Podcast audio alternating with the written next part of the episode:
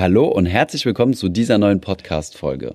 Wir haben heute wieder ein Spezialformat, nämlich Insta Q&A für euch.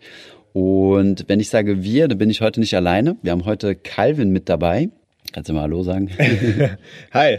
Calvin ist bei uns verantwortlich für das Thema Growth und Online-Marketing bei Finanzfluss. Er ist unter anderem die Person hinter Instagram. Vielleicht sind einige Leute jetzt enttäuscht, dass nicht alle Posts direkt von mir kommen, aber leider ist es zeitlich nicht immer möglich. Und ja, wir haben auf Instagram aufgerufen, dass ihr uns eure Fragen stellt und wir haben, wie viele bekommen, Calvin? Naja, also es war überragend viel. Ich denke, über 130 Fragen kamen rein. Also ihr wart fleißig. Oh ja, okay. 130, ich hab auch mal, bin auch mal drüber gescrollt. Also es war sehr beeindruckend. Und deswegen haben wir die Fragen in zwei Teile aufgeteilt und es wird dann auch zwei Podcast-Folgen geben. Einmal Persönliches zu mir und äh, auf Finanzfluss bezogen. Und dann ein zweites, wo es um das Thema Finanzen geht, wie üblich. Also investieren, ETFs und so weiter.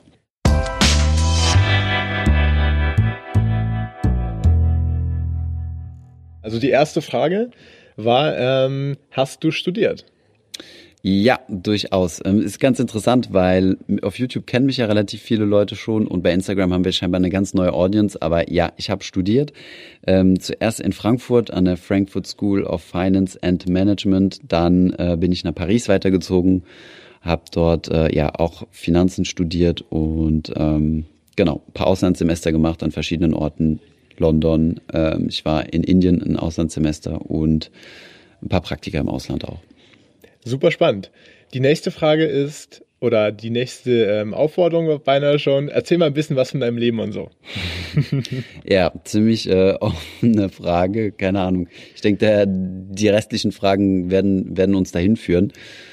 Äh, ja, was soll ich sagen? Ich bin Thomas, ich betreibe einen YouTube-Kanal. Wir sind mittlerweile ein großes Team und wollen finanzielle Bildung in Deutschland voranbringen. Hobbymäßig, äh, ja, gehe ich gerne laufen und essen und ähm, meine Lieblingsstädte sind Paris und Frankfurt. ja, spannend. Ja, Frankfurt, äh, Finanzen. Dann vielleicht zum Anfang. Mit wie vielen Jahren hast du angefangen zu investieren? Ja, also meinen ersten Kontakt mit dem Thema Geldanlage hatte ich so ungefähr mit 16 Jahren. Ich glaube, das hatte ich auch mal in der ersten Podcast-Folge angesprochen. Für alle, die noch ein bisschen mehr wissen wollen, äh, hört euch die auf jeden Fall mal an. Und zwar habe ich da zusammen mit meinem Vater Aktien gekauft. Also es war um die 16 Jahre, ich könnte es jetzt nicht genau beschwören, ob es nicht ein bisschen früher war.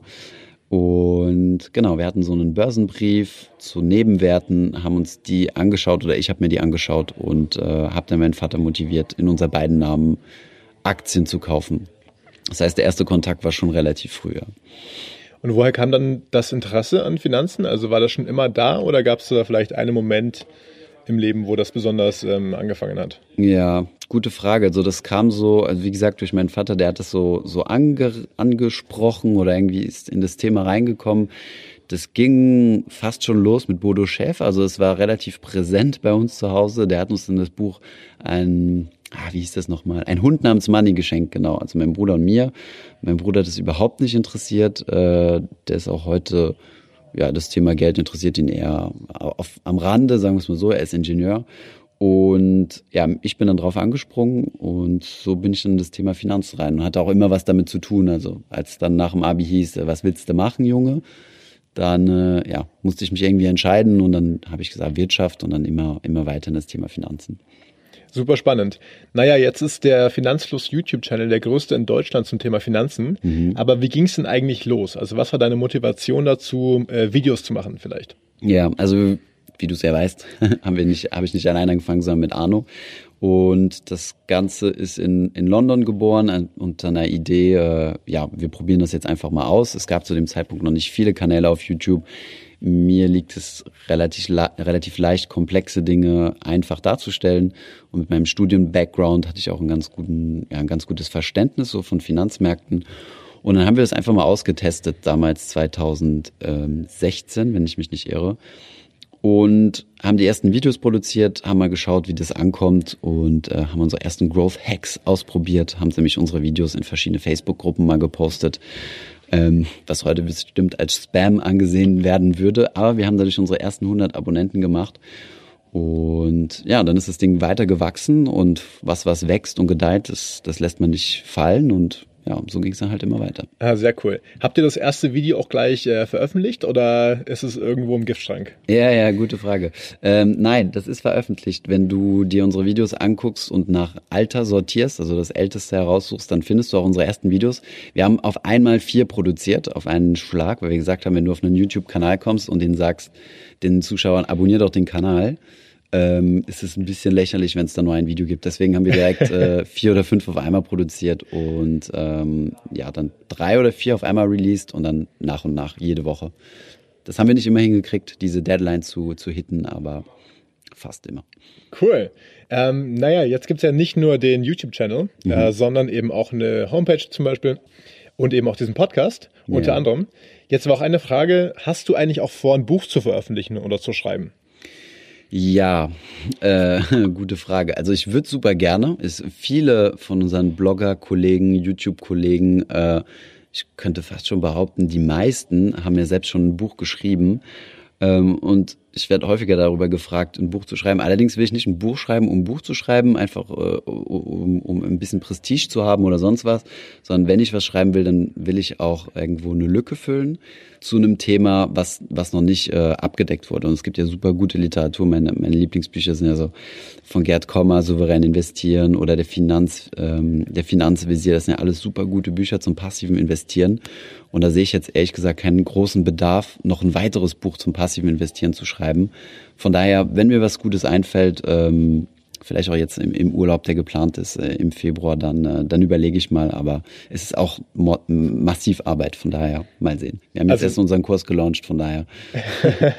dann dürfen wir mal gespannt sein, ob es ein Buch bei gibt von äh, Finanzfluss oder von, mhm. von dir selbst auch gleich. Mhm. Ähm, jetzt vielleicht auch die bisschen größere Frage. Was ist eigentlich die große Motivation hinter Finanzfluss? Ja. Weil ähm, du hast ja gesagt, du hast einen YouTube-Channel YouTube gestartet, ähm, hast dich schon immer mit Finanzen beschäftigt, aber ähm, hast jetzt eben ja auch deinen dein Job nicht mehr in der Bank mhm. und bist jetzt voll bei Finanzfluss dabei. Mhm.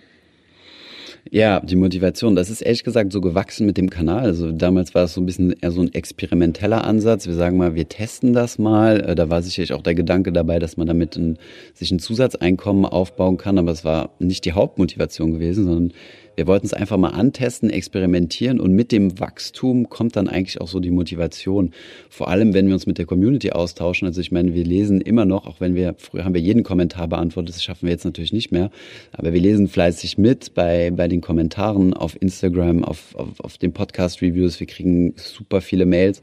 Und das ist halt so die überwiegende Motivation. Manchmal hast du dann so ein Motivationslow und denkst dir so, uff, müssen wir jetzt echt noch ein Video produzieren oder es kommt ja immer mal vor und, und wenn du dann siehst, dass die Leute dir schreiben, hey, du hast mich dazu bewegt, äh, meine Finanzen mal in die eigenen Hände zu nehmen, ich habe den Berater bei mir rausgeschmissen oder oder was auch immer. Wir haben jede Menge Erfolgsstories und das ist so, das ist wirklich so die Motivation zu sagen, finanzielle Bildungsvermitteln ist echt nicht schwer und wir leben in so einem Zeitalter, wo wo Informationen einfach ähm, ja überall zur Verfügung stehen und wir sind halt einfach da, um das zu strukturieren und dir wirklich das zu geben, was wichtig ist. Und äh, ich denke, daraus, daraus speisen wir so die Motivation. Und ja, ich glaube, die nächste Frage war damit irgendwie auch schon beantwortet oder hast du die zusammengefasst?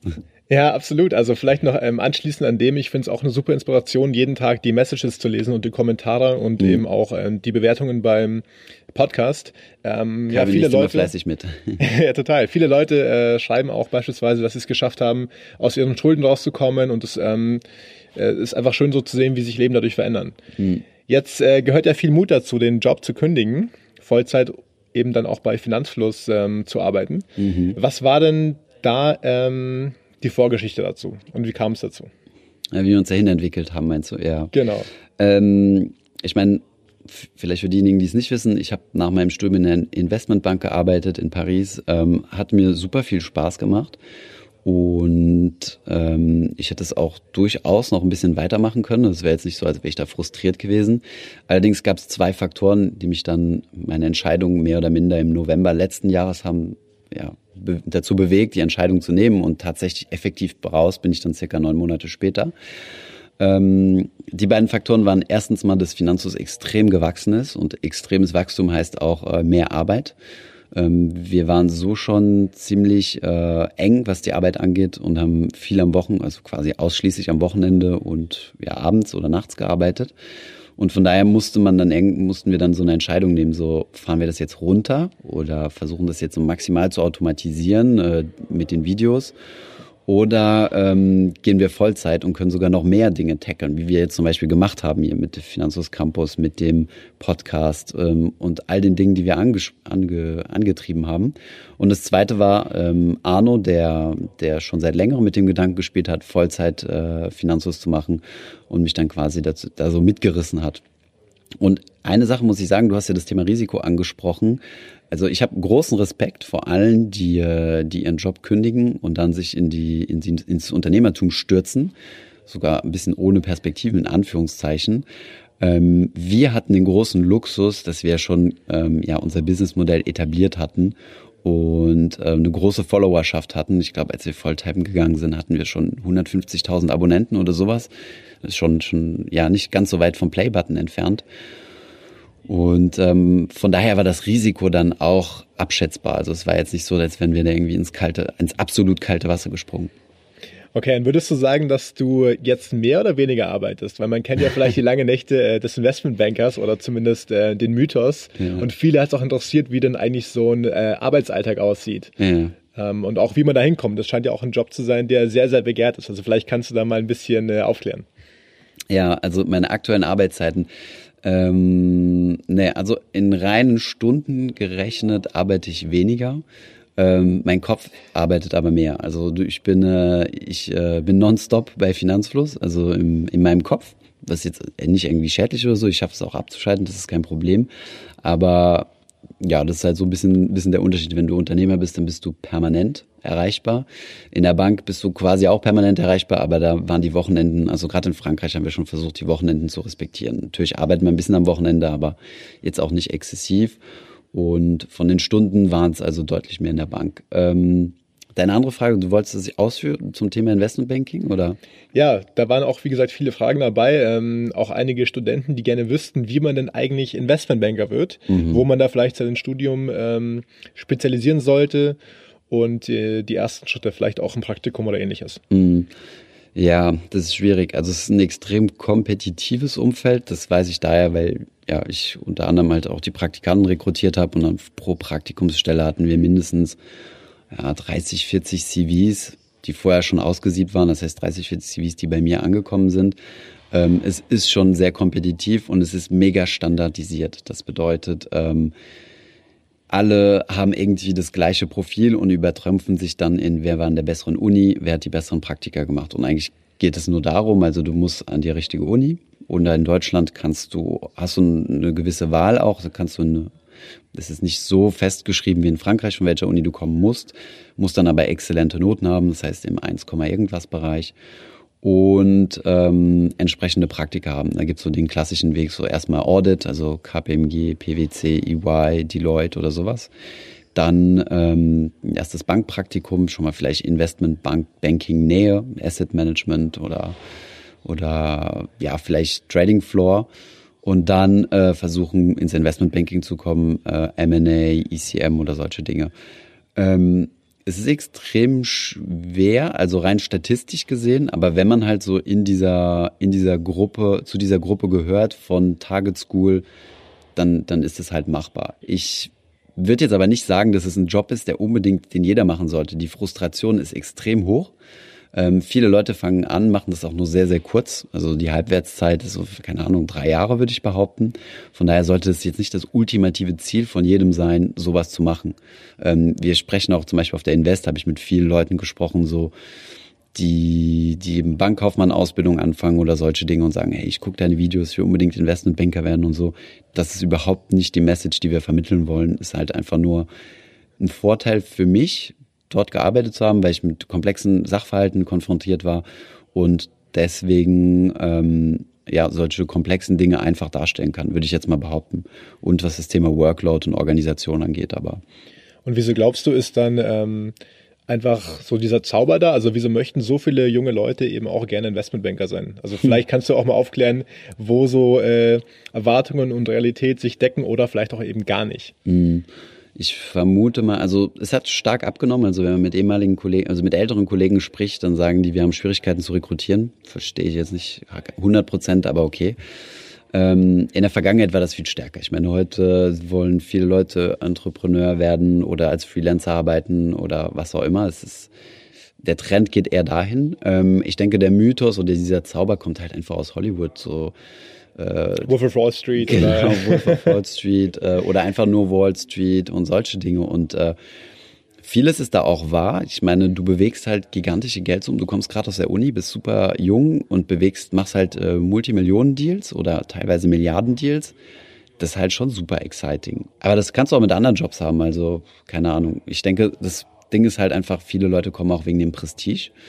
Und ähm, viele Leute kommen halt auch, das ist auch eine meiner Motivationen gewesen, und wenn ich ganz ehrlich bin, ähm, aufgrund von, ähm, weil sie das hohe Einkommen wollen oder es auch brauchen. Also ich meine, ich habe ja Studienschulden gehabt, so circa 60.000 Euro. Die wollte ich möglichst schnell zurückbezahlen und da wollte ich jetzt nicht irgendeinen Job, der nicht so gut bezahlt. Nichtsdestotrotz, neben dem Monetären war aber auch der Job super interessant. Also ich würde jetzt nicht darüber ablästern oder so, aber es gibt tausend andere super interessante Jobs. Also Okay, und wenn jetzt doch jemand sagt, er möchte unbedingt da in diese Richtung kommen, ähm, du meintest ja, du hast die vielen CVs gesehen, ja. aber vielleicht hast du noch mal ein, zwei Geheimtipps, wie man äh, möglicherweise doch die Aufmerksamkeit auch von äh, der Person bekommt, die äh, ja das Vorsortieren macht. Ähm, ja, also der Geheimtipp lautet, äh, kontaktiere Leute vorher. Ähm, wenn du einfach nur ein CV schickst, dann bist du einfach einer von, von 40 und die Wahrscheinlichkeit, dass jemand besser ist als du, ist verdammt hoch. Ähm, du musst Leute kontaktieren auf LinkedIn. Du suchst dir ein paar Banker raus, so nicht zu Senior, sondern ein bisschen, bisschen jünger, Analyst und so weiter. Die sind dafür verantwortlich, Praktika zu vergeben in den meisten Banken. Und wenn du dich mit denen gut verstehst und mal mit denen telefonierst und sagst, hey, wenn du abends im Taxi sitzt, kann ich dich mal kurz anrufen und ein paar Fragen stellen, dann, äh, ich meine, die Leute reden gern über sich ähm, jeder liebt es, über sich zu reden und fühlt sich auch irgendwie geehrt, wenn, wenn, wenn man sagt, hey, ich will genau denselben Job machen wie du. Von daher, wenn du dann sympathisch rüberkommst und dich gut vorbereitet hast, also du solltest schon mal ein bisschen das Fachvokabular kennen und deine Finance-Kurse gearbeitet haben, dann, äh, dann wird er dich als sympathisch empfinden. Und das Wichtigste in so einem Job, wo du 80-Stunden-Wochen hast, ist, dass du jemanden netten neben dir sitzen hast und nicht mit irgendeinem, so äh, keine Ahnung, so einem totalen Geek, mit dem man mittags nicht mal äh, ja, Witze machen kann und abends mal ein Bier trinken. Das ist der sogenannte Airplane-Test übrigens. ah, okay. Airplane-Test äh, deswegen, weil man. Ja, weil du dir einfach, stell dir vor, du musst, äh, du musst mit der Person jetzt nach New York fliegen und er sitzt äh, sechs Stunden neben dir. Hast du da Bock drauf oder nicht? Und dann weißt du, ob, ob der Kandidat den Airplane-Test bestanden hat oder nicht. Ah, das klingt doch mal nach einer guten Heuristik. Ähm, so, für jetzt alle, die sagen, okay, äh, vielleicht doch nicht Investmentbanking.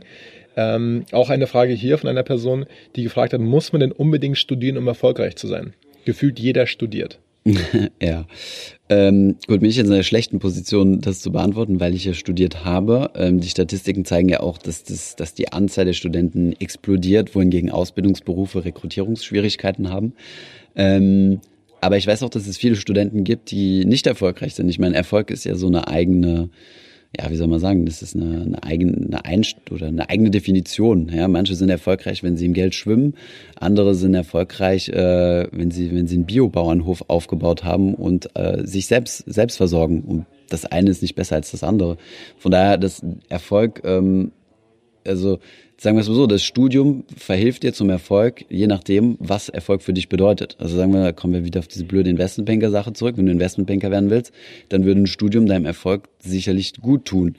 Wenn du allerdings, ähm, keine Ahnung, was anderes werden möchtest oder keine Ahnung, zum Beispiel super tolle Häuser bauen willst. Ich habe einen Freund, der mit der super smart war, der der Abitur mit mir gemacht hat, der aber extrem manuell veranlagt war. Der ist Zimmermann geworden, weil er total guten Bezug zu Holz, also Holz, mit Holz arbeiten wollte.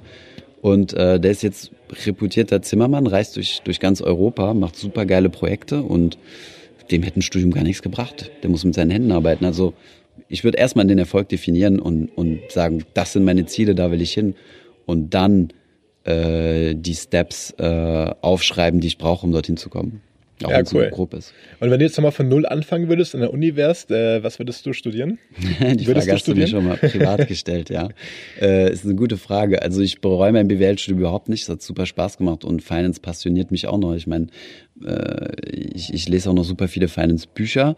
Ähm, allerdings habe ich auch weitere Interessen. Also ich würde irgendwas studieren, was mich so ein bisschen aus meiner Reserve lockt, so intellektuell würde ich mal sagen, so keine Ahnung, sowas Physik, Mathe oder sowas oder, oder auch vor allem Coden. Also ich, das finde ich super beeindruckend, wenn wir mit äh, Entwicklern zusammenarbeiten und du malst denen irgendwas auf und sagst, ey, das wäre saugeil, wenn das auf unserer Website so und so aussehen würde und die und die Funktion und so und dann haut er in die Tasten und es existiert. Das finde ich super beeindruckend. Oder irgendwas mit Daten, keine Ahnung. Ja, super cool. Dann haben wir jetzt erstmal alle Fragen dazu durch. Äh, leider haben es nicht alle geschafft aus zeitlichen Gründen. Hm. Ähm, aber ich denke auf jeden Fall, dass wir da äh, noch eine Folge zu aufnehmen sollten ja, so wir schauen mal, wie wie es läuft. Also wenn wenn wenn ihr uns fleißig Rezensionen auf iTunes schreibt und wir sehen, dass die Folge viel abgerufen wird, dann machen wir häufiger solche etwas äh, persönlicheren Themen zu zu mir und zu Finanzfluss. Aber dann, ja, 21 Minuten. Ich denke, ist ein gutes Format, oder? Absolut. Danke, Calvin. Danke dir, Thomas. Ich hoffe, diese Podcast-Folge hat dir gefallen. Wenn ja, dann zöger doch nicht in deinem Umfeld, bei deinen Freunden und Bekannten von diesem Podcast zu sprechen. Und wenn du auf iTunes bist, dann lass uns doch gerne eine Bewertung da und einen Kommentar, denn das hilft uns, mehr Menschen zu erreichen und für das Thema finanzielle Bildung zu begeistern. Wie immer findest du in den Show Notes und in der Beschreibung zu dieser Podcast-Folge alle wichtigen Verlinkungen. Vielen Dank fürs Zuhören und hoffentlich bis zum nächsten Mal.